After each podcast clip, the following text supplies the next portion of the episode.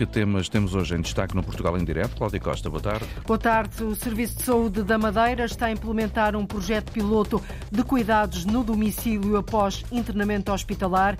É um passo na resolução do problema das chamadas altas problemáticas. A Câmara de Leiria levou para as escolas um projeto de reciclagem de textos. Já foram recolhidas 6 toneladas de peças. O objetivo é chegar às 10 toneladas para dar assim uma nova vida aos textos ou um novo dono. No Conselho do Fundão, mais concretamente na freguesia da Orca, há um olival comunitário muito antigo, composto por 200 oliveiras que são tratadas por 20 proprietários. Na hora da colheita é uma festa, ninguém fica de fora, participam todos num exemplo de união e de partilha. Olha lá, rapaz! Ai, pai, como é que ainda não caíram da escada. Põe sempre a escada a subir, dessa maneira. Isso, o meu nome não acaba Olha, José Antônio Ramos.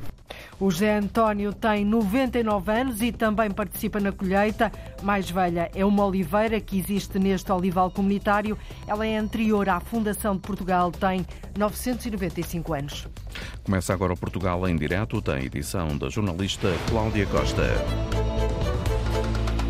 É mais um conselho a pedir videovigilância porque a insegurança é grande. Os atos de vandalismo estão a aumentar na vila de Azambuja. O presidente da Junta de Freguesia diz que a situação piorou este ano. Há parques infantis e imobiliário urbano vandalizados e a Junta vai ter mesmo de aumentar a verba do próximo orçamento para conseguir fazer face às despesas de manutenção do equipamento destruído. Por isso, pede à Câmara Municipal que avance o quanto antes com um sistema de videovigilância nas zonas mais movimentadas da vila, João Ramalhinho no mínimo 20 câmaras de videovigilância. A reivindicação é do presidente da Junta de Freguesia. Em declarações à Antena 1, André Salema recorda que a freguesia de Azambuja tem sido alvo de vários atos de vandalismo, com destruição de equipamento ou mobiliário urbano. E este ano a situação piorou. Tudo que são parques infantis, hum, nós até fizemos um mural em grafite há pouco tempo também foi vandalizado. Um, tudo o que é aquele pequeno mobiliário público, desde cadeiras, seja uh, cinzeiros, uh, nem as praias de autocarro escapam. De facto, estamos aqui a passar um momento muito complicado que eu não sei porque é que este tipo de comportamentos se estão a acentuar desta maneira. Uh, noto que a situação tem, teve tendência no último ano para piorar. Há mesmo um parque infantil onde todos os meses uma simples vedação é destruída. O Parque da Quinta da Arieira, que todos os meses nós não temos vedação à volta do parque. Ou é destruído, ou é partido. Videovigilância em Azambuja, um pedido da Junta de Freguesia, mas também da população. Eu ainda esta semana me roubaram dois vestidos. Agora, se eles meterem câmaras de vigilância, como a gente vê noutros sítios, seria bom. Já me roubaram a fechadura do meu carro duas vezes. Há um tempo para cá, sim. Piorou. Muito. Portanto, nesse sentido, a videovigilância é necessária? Eu acho que sim. Nos sentirmos mais protegidos? Sim, sem dúvida colabora para que no eventual fato de vandalismo possa se apurar os culpados e assim ter um maior controle, não é? Faz todo o sentido, sim. Olha, para andarmos mais descansados na vila. Câmaras de videovigilância para diminuir os casos de vandalismo na via pública, mas também para identificar os responsáveis pelo depósito ilegal de entulho. Acrescenta o presidente da Junta de Freguesia de Azambuja, André Salema. Tetei um veículo que andava a fazer descargas em contentores e fora deles, em sítios mais escondidos das, das freguesias e, portanto, isto traz custos ao município de milhares de euros no, no fim do ano. É? Face à realidade, o orçamento para a manutenção dos equipamentos públicos destruídos vai ser reforçado no próximo ano. Temos uma verba anual superior a 30 mil euros de manutenção. Para o ano que vem já estou a reforçar um bocadinho aquilo que é o orçamento da manutenção do espaço público exatamente por causa disso. André Salema acredita que o dinheiro gasto na substituição de equipamento público danificado poderia ser utilizado para lançar o projeto da videovigilância e com amortização garantida. E por isso vai insistir com o Presidente da Câmara Municipal de Zambuja. O Sr. Presidente da Câmara disse que iria avaliar, portanto, uh, iria avaliar, ia pensar no assunto. O Sr. Presidente vai insistir? Certamente. André Salema, presidente da Junta de Freguesia de Azambuja, promete ainda este ano voltar a alertar o presidente da Câmara para a necessidade da videovigilância na freguesia. No mínimo 20 câmaras de videovigilância, é o que pede a Junta de Freguesia, mas também a população. Depois do chumbo do Plano e Orçamento dos Açores para o próximo ano, o Governo Regional tem agora sete dias para apresentar uma solução credível de aprovação de um segundo documento ao Presidente da República. Mas para isso, o Executivo de José Manuel Bolieiro precisa, Pedro Moreira, de conversar com dois partidos. E os partidos são Chega e PAN. José Manuel Bolieiro tem uma semana para se apresentar em Lisboa com argumentos que assegurem que um segundo orçamento pode ser aprovado. Agora que Iniciativa Liberal e partidos da coligação estão em definitivo afastados, PSD, PP e PPM só podem contar com o compromisso do Chega e do PAN. E são necessários os dois. Após o chumbo de ontem, ambos os partidos que se abstiveram confirmam a disponibilidade para negociar, mas não garantem para já qualquer viabilização do novo documento. Marcelo Rebelo de Sousa tem duas possibilidades. Ou dissolve o Parlamento Regional e convoca eleições antecipadas, ou permite que o Executivo apresente um segundo orçamento, uma possibilidade que a lei não permite na República. O que parece certo é que, para socialistas e sociais-democratas, uma boa decisão de Marcelo para os Açores pode não o ser para a campanha eleitoral a nível nacional. As conversações do Executivo açoriano depois do chumbo do Orçamento Regional ontem, os próximos capítulos vão ser decisivos. O Serviço de Saúde da Madeira está a implementar um projeto piloto de cuidados no domicílio após internamento hospitalar. Na prática, disponibiliza uma cuidadora de apoio a cada utente sinalizado. É um passo na resolução do problema das chamadas altas problemáticas, ou seja, doentes que não deviam estar internados, mas que acabam por ficar no hospital porque a família não tem condições para cuidar deles. A diretora do Serviço Social da Saúde na Madeira, Márcia Assunção, explica à Antena 1 as mais-valias da iniciativa principal objetivo é melhorar a qualidade de vida da pessoa que está em situação de dependência e que passou pelo internamento hospitalar. Também reduzir, assim à cabeça também do projeto, um grande objetivo, reduzir os protelamentos hospitalares por motivos sociais, que trazem, de facto, impacto negativo na vida das pessoas, eh, principalmente daqueles que estão a viver o problema, mas também eh, os seus familiares, hum, eh, e também um impacto negativo para o próprio sistema de saúde, que fica com uma dificuldade maior em gerir as camas hospitalares. Ao longo do último ano, o projeto esteve a ser desenvolvido em três unidades de saúde da região, Hospital Dr. João de Almada e nos centros de saúde de Santana e de São Vicente. A resposta deverá agora ser alargada. A diretora do Serviço Social de Saúde da Madeira fala em resultados muito positivos. Num curto uh, espaço de tempo, e aí falo de cerca de cinco meses, conseguimos resolver uh, 48 situações de protelamentos hospitalares, ou seja, pessoas que estavam no hospital mesmo sem necessitar de cuidados clínicos. Como os resultados são positivos eh, e conseguimos mostrar de facto um benefício muito grande, eh, houve também por parte da população da região autónoma da Madeira uma, uma grande aceitação e reconhecimento eh, aos benefícios deste projeto. De facto, penso que agora estamos em condições de efetivamente implementar e alargar progressivamente este tipo de resposta pela saúde. O apoio ao domicílio após internamento hospitalar é avaliado e sinalizado pelos assistentes sociais da saúde na região autónoma da Madeira. Com o prolongamento da linha vermelha do metro, a Comissão de Utentes dos Transportes de Lisboa pede uma estação em Campo Lide. A expansão desta linha do metropolitano, já em execução e que deve estar pronta daqui a três anos, tem prevista a construção das estações das Amoreiras, Campo do Ourique, Infante Santo e Alcântara.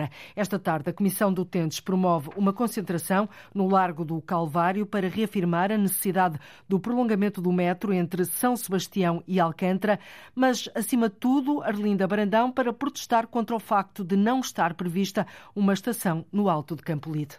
A expansão da linha vermelha do metro entre São Sebastião e Alcântara tem previstas quatro novas estações: Amoreiras, Campo de Ourique, Infante Santo e Alcântara. Mas para a Comissão de Utentes dos Transportes de Lisboa, devia ter mais uma, no Alto de Campolide. A estação de Campolide, do Alto de Campolide, não tem ligação não fazem ali uma estação. Cecília Salles, da Comissão de Utentes dos Transportes de Lisboa. Porque tem uma, uma estação da CP, haver a ligação tem que servir, na nossa opinião, uh, o maior número possível de, de população. Mas era uma necessidade que aquelas populações há anos sentem. Alto Campolino. Esta tarde, a Comissão de Utentes vai promover uma concentração de protesto no Largo do Calvário, em Alcântara. Esta linha, no seu traçado, tem algumas questões que nos preocupam. Uma outra questão prende-se com o Jardim da Parada, onde vai ficar a estação de Campo de Ourique. Jardim da Parada, de Teófilo Braga, é como o jardim se chama, da construção de uma estação no meio do jardim. Portanto, há uma contestação já há algum tempo. Aquele jardim é um jardim muito central e de concentração das pessoas do bairro. Há também questões ligadas ao património histórico, que estão no caminho das obras do prolongamento da linha vermelha do metro, que preocupam a Comissão de Utentes dos Transportes de Lisboa, que apesar destes pontos de contestação, elogia esta extensão para que o metro chegue a Alcântara. É uma medida positiva, porque aquela população não tem acesso ao metro.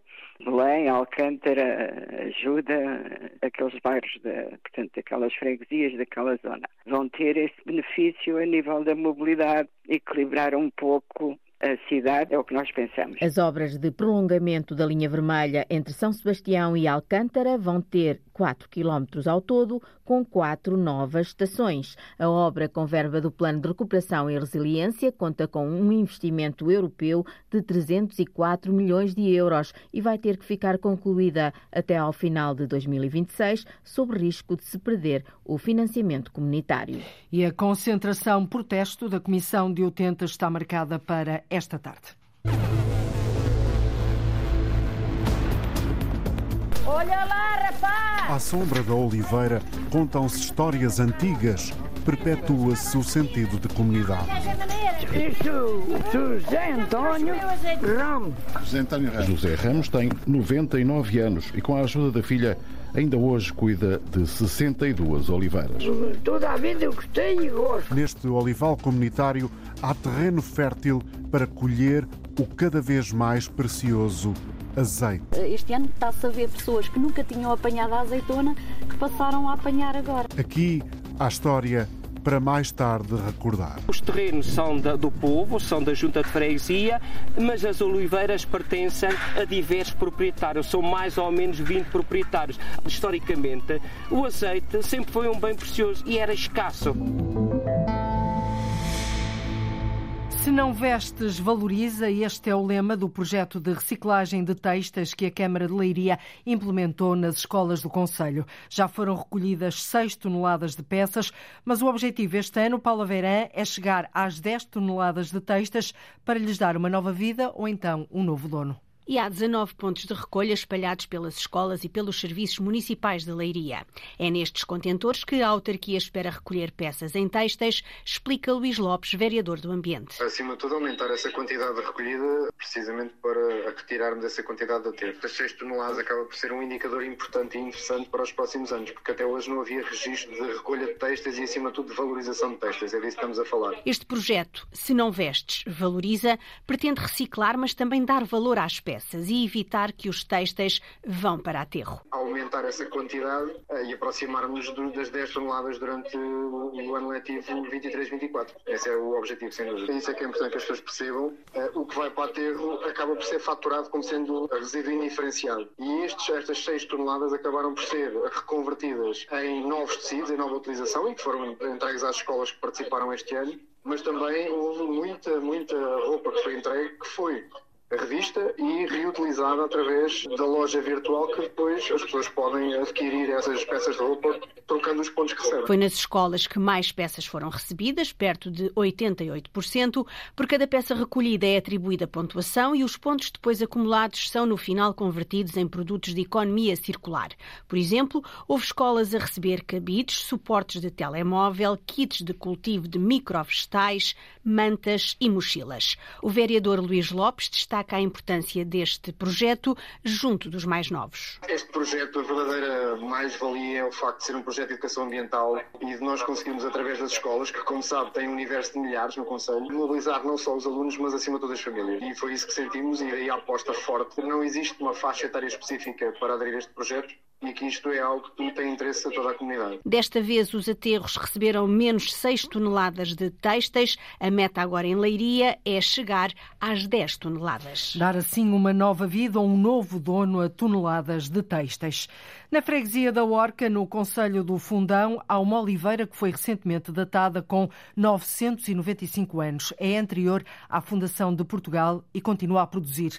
A árvore centenária está inserida num olival comunitário, também ele muito antigo, composto por 200 oliveiras que são tratadas por 20 proprietários. Um exemplo de união e de partilha numa aldeia onde o proprietário mais velho tem 99 anos e ainda participa na colheita. O repórter Paulo Brás assistiu à reta final da animada colheita deste ano. Mas aqui deste lado está mais bonita a azeitona. Pois está, pois está, Rui, pois está. Esta não cai logo. Esta aqui não cai, ó Manel. A colheita está quase terminada no olival comunitário na aldeia de Orca, no Conselho do Fundão. Por aqui vive-se a azáfama dos últimos dias. Olha lá, rapaz! Ai, pai, não como é que eles ainda não caíram da escada. Põe sempre a escada assim, dessa maneira. Isto, o meu nome não há cá outro, não. José António Ramos. José António Ramos. José Ramos tem 99 anos e, com a ajuda da filha, ainda hoje cuida de 62 oliveiras. Toda a vida eu gostei e gosto. Muito bem. Eu gosto muito, muito. Muito bem. Mas a minha filha, eu não posso já subir as escadas porque eu caio para baixo e tudo, e tudo mais. Vai colhendo o que pode, não é? Pois. Foi sacristão e coveiro na freguesia da Orca, mas nunca perdeu de vista a agricultura e principalmente o olival, que um dia serviu para ganhar dinheiro e pagar um processo na justiça. Para não me tirar uma casa, uma casinha como meu sogro me tinha dado para lá morar e um chãozinho que a minha mulher tinha herdado e hoje tenho em 1918. Histórias semeadas à volta de um olival comunitário com cerca de 200 oliveiras plantadas em terrenos que são do povo, mas distribuídas por 20 proprietários. As árvores estão devidamente assinaladas com as iniciais do nome de cada um. As que têm uma cruz pertencem à igreja e são cuidadas pela junta de freguesia. O azeite recolhido é usado em eventos que, no fundo, acabam também por ser partilhado pela população, como refere Maria da Ressurreição Saraiva, a presidente da Junta de Freguesia. Faz um jantar de Natal, usa-se o azeite. Uh, no sábado passado houve uma montaria em que depois a Associação de Casa faz o almoço. Ofereci também o azeite para, para confeccionar esse almoço. E nas Martianas também fazemos uma lagarada sempre em dezembro também a, junta dá o azeite. Nosso entre-dia, em vez de darmos uma prenda, outro tipo de prenda de Natal, oferecemos azeite como prenda de Natal e. E é assim que vai acontecendo. Um olival comunitário que ganha cada vez mais expressão, ainda por cima nos tempos que correm, em que o azeite é pago a peso de ouro. Este ano está-se a ver pessoas que nunca tinham apanhado a azeitona que passaram a apanhar agora. Manuel Taborda é um dos proprietários. Tenho cá nove oliveiras. Nove oliveiras. Nove oliveiras. E já faz isto por, eh, por eh, graça ou. Não, então faço isto porque para já foi, um, foi uma. Foi uma. Herança? Uma herança que eu, que eu tive do, dos meus pais. E então continuo com a mesma coisa como ele fazia, limpá-las e tratar delas e colher a azeitona. Pelo país há casos muito parecidos, mas este é diferenciador, como confirma o historiador Pedro Silveira. Porque os terrenos são da, do povo, são da junta de freguesia, mas as oliveiras pertencem a diversos proprietários, são mais ou menos 20 proprietários. Historicamente, o azeite sempre foi um bem precioso e era escasso. Portanto, eh, ter duas oliveiras, três, quatro, cinco, era o sustento de uma família. Portanto, isto é diferenciador precisamente porque cada proprietário tem a sua oliveira e cada proprietário respeita o seu espaço. E agora com uma nova atração. O espaço comunitário alberga uma oliveira que foi recentemente datada e os especialistas dizem que apareceu antes da fundação de Portugal. Tem pelo menos 995 anos e continua a dar fruto. Pedro Mendonça, do Museu Arqueológico do Fundão, explica o processo. Isto é, isto é um processo que, que foi, foi, foi datado pela, pelo, pelos os técnicos da, da Universidade de Trás-os-Montes e Alto Douro, eh, através de, de, medidas específicas e de paralelos, eh, o diâmetro, do, o diâmetro de circunferência, o perímetro dos, eh, dos, dos troncos, a análise do, do, do, tronco, uma análise morfológica da, da oliveira. Ela mantém-se essencialmente por isto mesmo que, que estamos a ver olival comunitário uh, continua a ser tratada, continua a ser cuidada, uh, continua, continua a ser uh, a produzir desde, desde a reconquista cristã que esta oliveira continua, continua aqui a, a produzir. Na freguesia da Orca já lhe chamam a Mãe das Oliveiras, um monumento natural e uma nova atração do olival comunitário, que é uma iniciativa singular e um bom exemplo de partilha entre todos os que vivem na freguesia da Orca. O azeite, um bem precioso, é o ingrediente principal deste olival comunitário na freguesia da Horta, onde da Orca, assim é que é, onde a estrela de cartaz é uma oliveira com 995 anos. É hoje inaugurada uma residência de estudantes da Universidade de Lisboa que constitui a primeira parte de um projeto de três edifícios que, quando estiver concluído, vai permitir dar soluções de alojamento a mais de 900 estudantes universitários na capital. Trata-se de uma iniciativa da Universidade de Lisboa e integra-se em vários investimentos públicos e privados para alojar estudantes. Filipa Roseta, a vereadora da Habitação da Câmara de Lisboa, elogia esta aposta e lembra a oferta da autarquia nos próximos meses. Vai inaugurar já para, no princípio do próximo ano, 320 camas na Alameda, também em parceria com a Universidade de Lisboa, e temos em projeto para Marvila mais 750 camas. Também fizemos uma, uma, parceria com a Junta de Freguesia de Benfica para fazer mais 120 camas, portanto isto por junto há 1.100 camas, residências de iniciativa municipal. A residência que vai ser inaugurada constitui a primeira parte de um projeto de três edifícios que, quando estiver pronto, vai assim permitir dar soluções de alojamento para mais de 900 estudantes universitários na cidade de Lisboa. A escrita da história de Beja é apresentada esta noite na Biblioteca Municipal. Trata-se de um livro da autoria de Marta Páscoa que parte do estudo de velhos manuscritos nunca publicados e que trazem novos dados à história desta cidade do Baixo Alentejo, Paulo Nobre. A partir da curiosidade de saber a razão por que havia tantos manuscritos dos séculos XVII e XVIII arquivados sobre Beja, Marta Páscoa fez o mestrado e lança agora o livro A Escrita da História de Beja. Despertou-me alguma curiosidade perceber porque é que havia tantos manuscritos sobre a história de Beja. Porque é que havia tantos autores do século XVIII e do século XVII a escreverem sobre a cidade. Marta Páscoa é natural de Beja, mestre em História pela Faculdade de Letras de Lisboa. Descobriu nas leituras destes velhos manuscritos que havia uma certa intenção política pelo facto de Beja ter perdido a sede do bispado, ficando dependente de Évora. Mas o que Marta Páscoa releva do estudo dos inúmeros manuscritos é a figura de Frei Francisco Oliveira. Era um antiquário que estudava, como eles diziam, as antiguidades. E isto era não só ir aos cartórios e ver os documentos antigos e lê-los e tudo mais, como também andar pelo campo à procura de pedras romanas ou lápides antigas, pedir informações, estudar e transcrever essas lápides de maneira a chegar a um passado ainda mais remoto. Frei Francisco Oliveira nunca conseguiu publicar os manuscritos. Neste livro, que hoje é apresentado em Beja, a historiadora publica-os mostra porque são documentos credíveis. Havia muitos outros autores que que escreviam a história da cidade, mas com base em lendas, ou seja, que não se baseavam em factos ou achados reais, mas sim no que os autores antigos diziam. Este senhor, ele vai ao local ver as lápides, ele transcreve-as, ele vai aos arquivos, lê os documentos e transcreve em parte. Manuscritos com dados e factos que trazem novos contributos à história de Beja. Ele leu livros e tombos que hoje em dia já não se encontram no seu local habitual, que entretanto nos últimos 200, 250 anos desapareceram. E, portanto, através do trabalho dele, nós encontramos informação que, se formos ao arquivo municipal ou ao arquivo distrital ou aos arquivos conventuais, essa informação já não está lá. Por outro lado, em relação às lápides, romanas e outros, e outros achados, e ele também diz, por vezes, informações que hoje já, já não sabíamos, como o local exato onde determinada pedra foi encontrada. E isso também dá uma informação muito valiosa aos arqueólogos. A escrita da história de Beja, de Marta Páscoa, o livro é esta noite apresentado na Biblioteca Municipal de Beja. Um livro folheado agora aqui na rádio.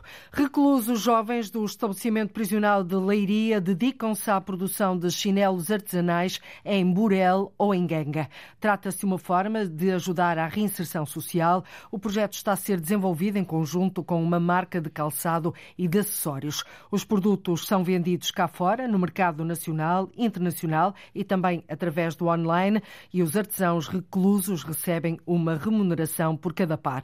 A jornalista Carolina Ferreira foi conhecer esta oficina atrás das grades. Surgiu a oportunidade, também não estava a fazer nada, aceitei e pronto, continuei aqui, mantive-me aqui. Estamos a fazer um chinelo à máquina e à mão. Hoje é para utilizar. Fica bom, bem fofinho nos pés. Desenham, cortam, cosem e assim os chinelos tomam forma. Nesta oficina, atrás das grades, estão a trabalhar quatro reclusos, um deles Nelson Costa. Como não tinha muita atividade no pavilhão, estava inativo, como já acabei a escola também, preferi, para não ficar parado no tempo, preferi pegar algum trabalho para fazer. Uma perspectiva partilhada por Wilson Carvalho. Ah, um projeto para passarmos o tempo, para, estamos a fazer algo enquanto estamos aqui, mantermos-nos ocupados, algo que nos ajuda aqui dentro. Manuela Barbeiro, técnica superior de reeducação, sublinha algumas mais-valias. Eles entre eles interajudam-se, ensinam-se uns aos outros, é um dos objetivos principais, e não só, pronto, é, é, o facto de ser uma tradição. Nasce em 2021 o projeto que junta o estabelecimento prisional de Leiria Jovens e uma marca de calçado e acessórios, marca pela qual fala Pedro Olaio, o CEO ou diretor executivo. Nasce através de uma compra pessoal feita por um par de chinelos à Dona Rosa, que é uma artesã e que teve a amabilidade de depois vir à prisão escola e dar um workshop aos reclusos e, e daí nasce a intenção de não deixar perder a tradição e, ao mesmo tempo, manter os reclusos ocupados de uma forma proativa. Sem esquecer a comercialização. Há uma parte que é exportada, há uma parte que depois vai para revende, para lojas a nível nacional e vendemos alguns online, evidentemente.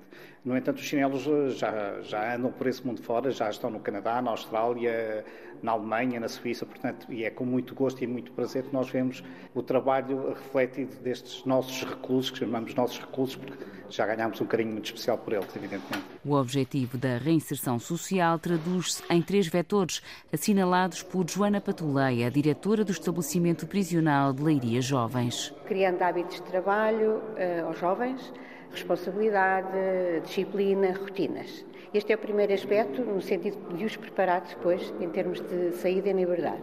O segundo aspecto tem a ver com o património cultural e o facto destes jovens poderem também continuar aquilo que é uma tradição, que são os chinelos de Burel.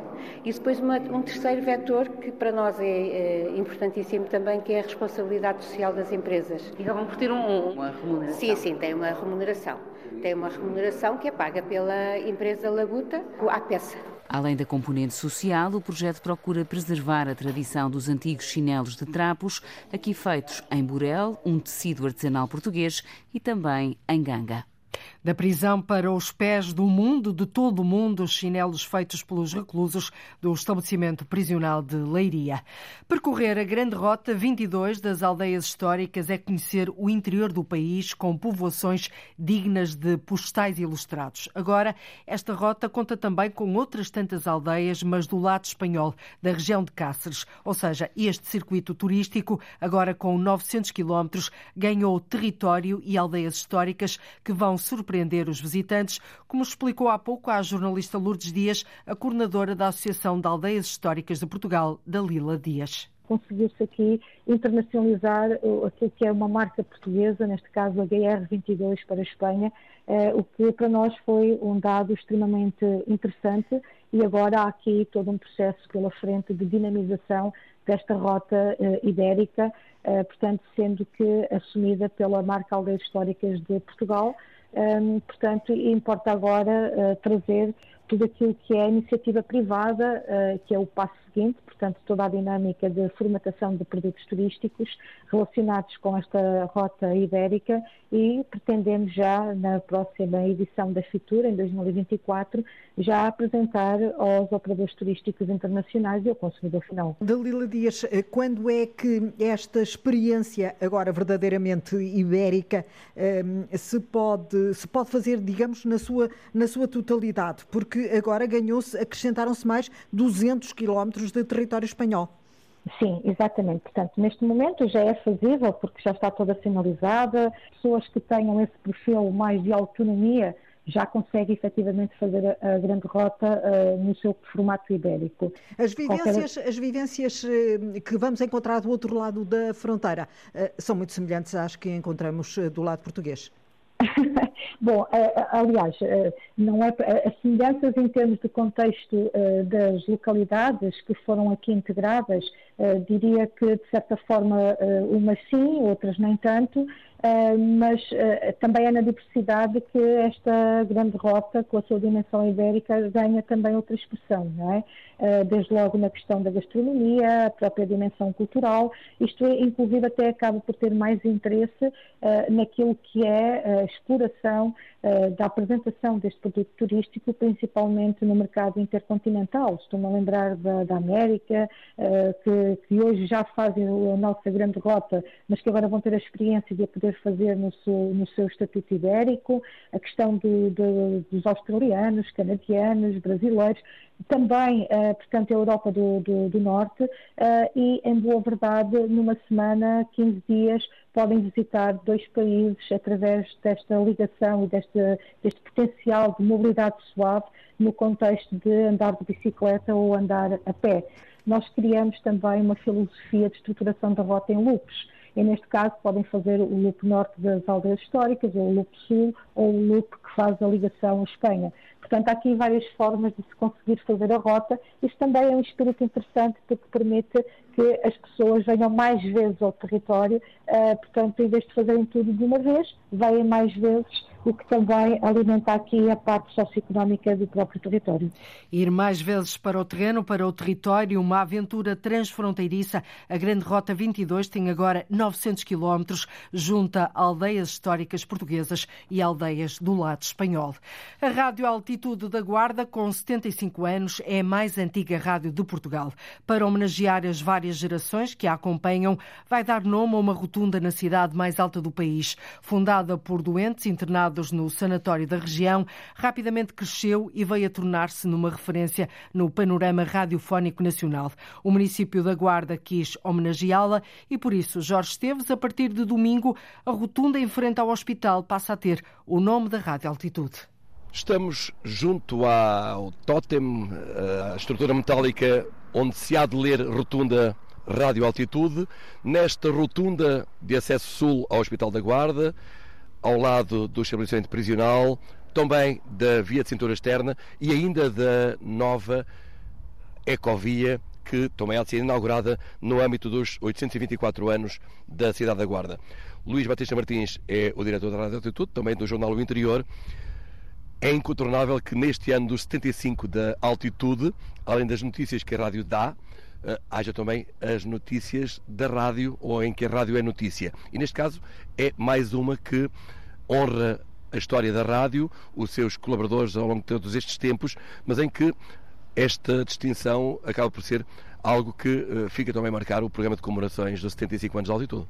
Efetivamente, isto é, é, o fecho com chave de ouro, digamos assim, um ano em que celebramos o 75 aniversário da Rádio Altitude, a rádio local mais antiga do país, e em que eh, com, com, a decisão municipal, porque este espaço é obviamente público, a Câmara Municipal da Guarda eh, otorgou-nos o direito ao, de termos uma rotunda, temos um largo com o nome da Rádio Altitude, que fica situado precisamente na saída sul de, do, do, do, sanatório, da cerca do sanatório. Foi aqui que a Rádio Altitude foi fundada há, há 75 anos, foi sempre aqui que funcionou, ainda hoje funciona na cerca do, do sanatório. E nesta rotunda, portanto, é o comemorar e a cidade homenagear uh, a Rádio Altitude.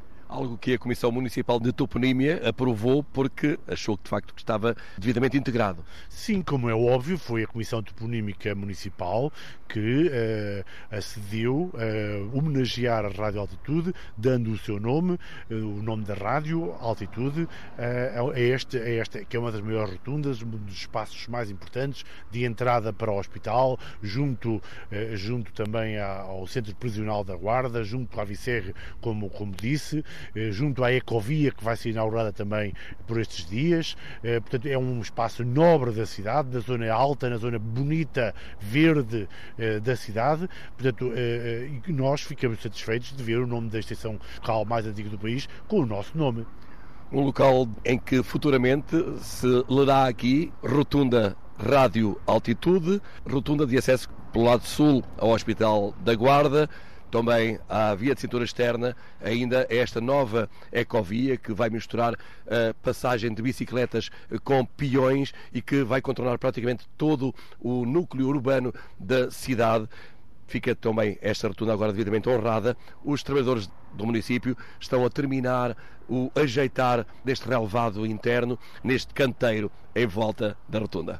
Até porque já falta pouco para domingo, a Rádio Altitude da Guarda, com 75 anos, é assim a mais antiga rádio local de Portugal e vai dar nome a uma rotunda na cidade mais alta do país.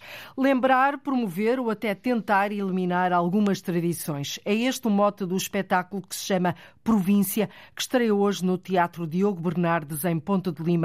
A nova criação da Companhia Momento quer também prestar uma homenagem ao Minho e às mulheres daquela região. O repórter Diogo Pereira assistiu a um dos ensaios.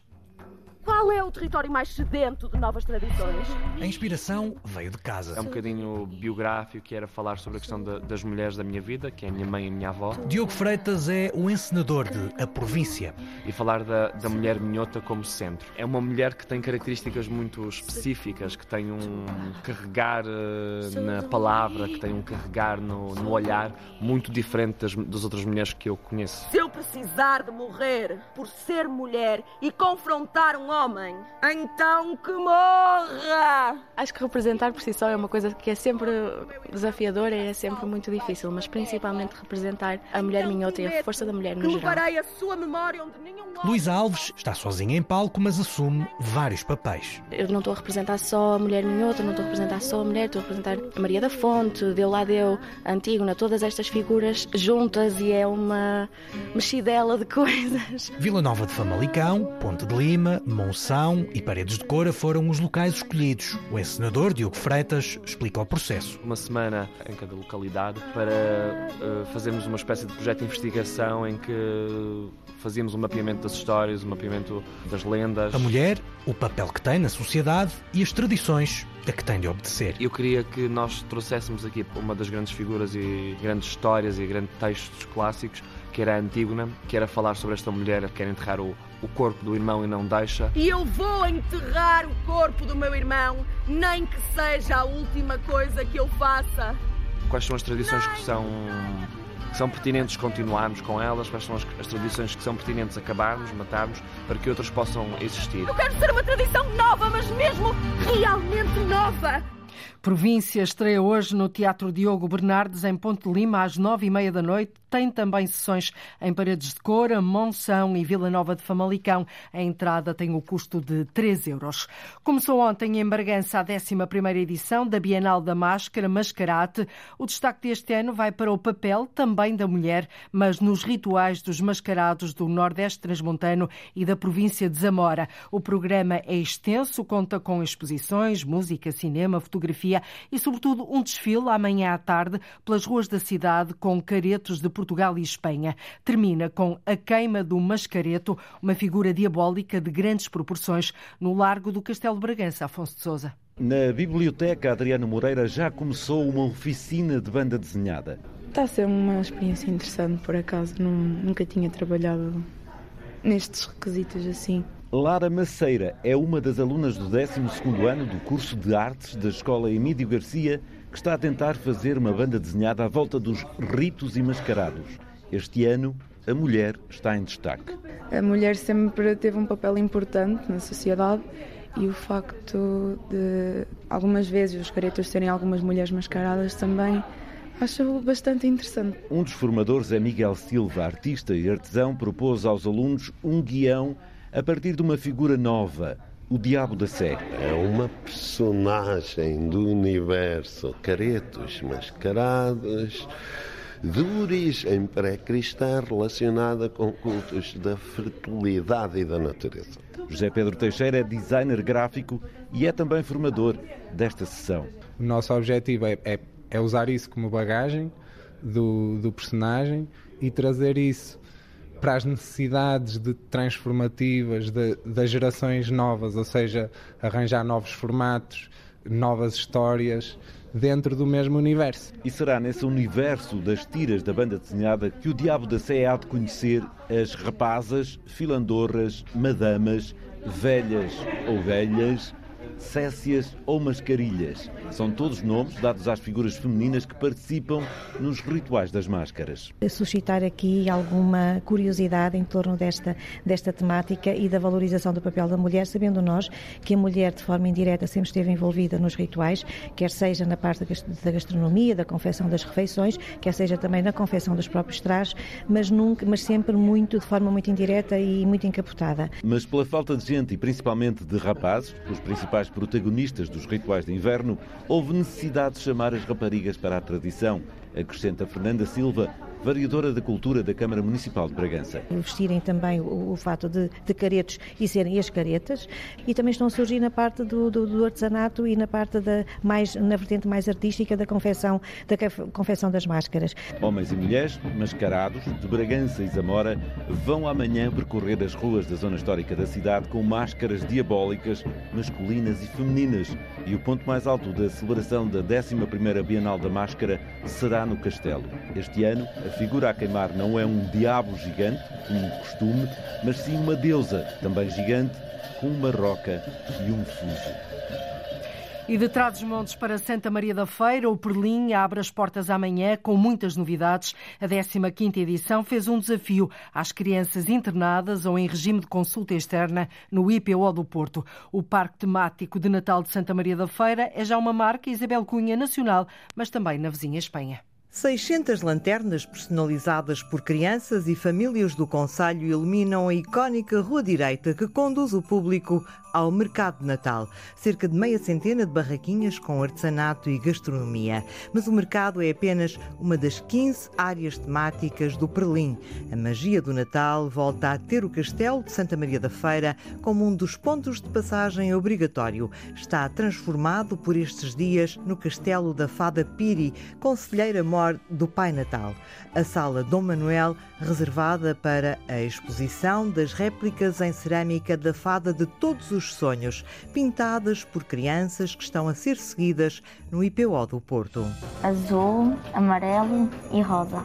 Queria que a minha fada, queria que as pessoas olhassem para ela e sentissem-se felizes. O desejo do Leonardo, 11 anos. Já a Rafaela. Temos que aproveitar cada momento com as pessoas que aqui vivem, porque nunca se sabe o que acontece no dia da manhã. O conselho da Rafaela para este Natal, que no Perlim é fácil de pôr em prática, tantas são as diversões para desfrutar em família. Tem arborismo, tem slide, tem carroceiros dentro do espaço, tem uh, diferentes espetáculos, diferentes performances artísticas. Portanto, a Perlim é todo um conceito de Natal e todo um conceito de espetáculos, de eventos, etc., que, eh, que tornam diferente. Emílio Guerreiro, presidente da Câmara de Santa Maria da Feira. Este parque temático recebe mais de 30% dos visitantes vêm de Espanha, principalmente da Galiza. Portanto, isto já é uma marca que nós temos, não é por termos uma árvore grande, ou um Pai Natal grande, ou, ou por termos eh, alguma coisa que, que nos distinga. Berlim é um evento de rua onde ocorrem todos os dias 20 espetáculos todos os dias, com performances de artistas locais e internacionais. 22 dias de pura magia no Castelo, no Largo do Rocio e no Parque da Cidade, aonde regressa o circo e há uma estreia. Temos uh, a pista de gelo, que também é uma novidade, o mercado natal, onde também é possível beber uma guloseima, beber um vinho quente, e, portanto, e Berlim alargou já o seu espaço, já não se limita à zona do da Quinta, do Castelo, que é o espaço por excelência, já desceu até à, à parte das Ribeiras do Cáceres, onde teremos o circo. Uma das atividades que é paga à parte, a entrada no Perlim custa 7,5€ para os adultos, 6,5€ para as crianças. E se o tempo continuar seco, o Perlim espera mais de 100 mil visitantes até ao dia 30 de dezembro. É tudo, voltamos na próxima segunda-feira. Passe um ótimo fim de semana.